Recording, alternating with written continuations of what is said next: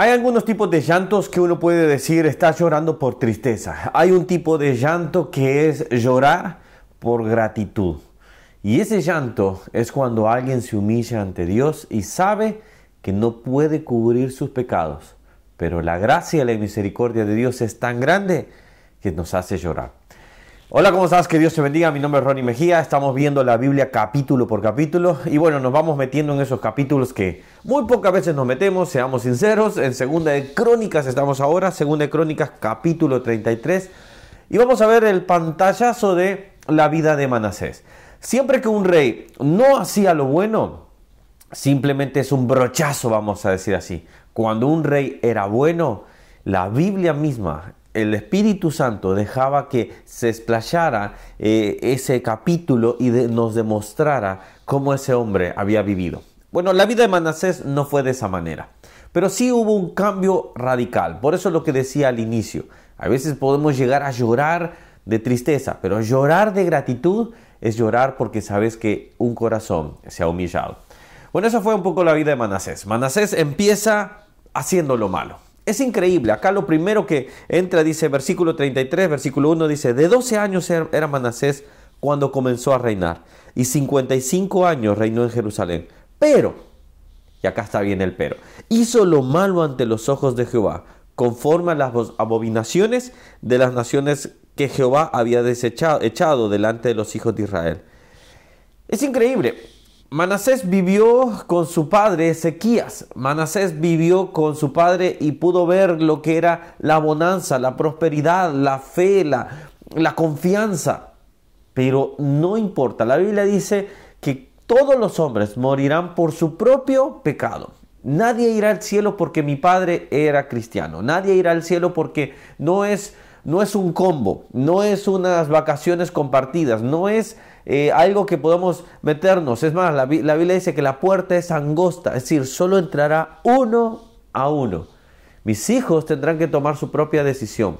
Mi esposa tendrá que tomar su propia decisión. Mis padres tendrán que tomar su propia decisión. Y así sucesivamente. Pero yo debo de tomar la decisión correcta. Manasés no la tomó. Manasés empezó a idolatrar, eso trajo, pecados sexuales, pecados eh, de, avaricia, de todos los tipos de pecados y se apartó y hizo apartar, e hizo apartar, perdón, al pueblo de Israel. Mira el versículo 9. Manasés pues hizo extraviarse a Judá y a los moradores de Jerusalén para hacer más mal que las naciones que Jehová destruyó delante de los hijos de Israel. Estaban, se estaban corrompiendo se estaban totalmente apartando. Ahora versículo 10 dice, y habló Jehová a Manasés y a su pueblo, mas ellos no escucharon. Cuando el pecado está en nuestras vidas, hacemos oídos sordos a la voz de Dios. No queremos leer la Biblia, no queremos, no queremos que nadie nos diga que eso está mal, no queremos eh, eh, saber y decir, eh, darnos cuenta, confrontar con nuestro pecado, todos tenemos pecado, todos tenemos que diariamente decir, el Señor, mata a este Ronnie, mata a este yo, tiene que morir, Señor, tiene que morir para que tú seas glorificado.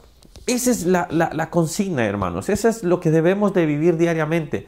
Yo debo de morir, yo debo de, ser sepultado totalmente para que una nueva criatura resurja en mí, que es la, esa llenura del Espíritu Santo me hará nueva, nueva persona, me hará ese nuevo, ese, nuevo ser, vamos a decir así.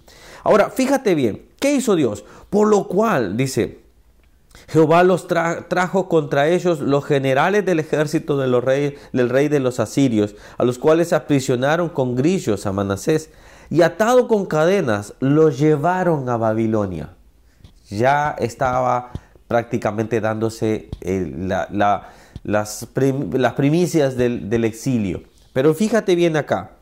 Dice versículo 12, mas luego que fue puesto en angustia, es decir, ya estaba angustiado, ya estaba al límite, oró a Jehová su Dios, humillado grandemente en la presencia del Dios de sus padres, y habiendo orado a él, escuchen qué lindo esto, fue atendido, qué lindo es esto, fue atendido, pues Dios oyó su oración y lo restauró. Esto muestra la misericordia de Dios.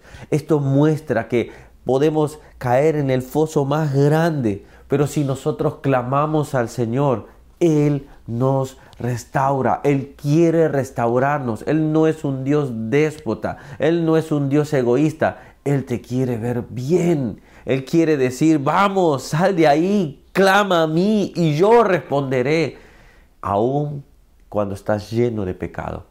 Me encanta, solo, solo me, pasa el flash de la imagen del padre y el hijo pródigo, que el padre lo mira y sale corriendo para abrazarlo, besarlo, levantarlo y digo, hey, vístanme a este mi hijo porque ha regresado. Qué hermoso es, es el ejemplo más perfecto que nos deja la Biblia del Padre como es con nosotros. Podemos apartarnos, pero podemos regresar también.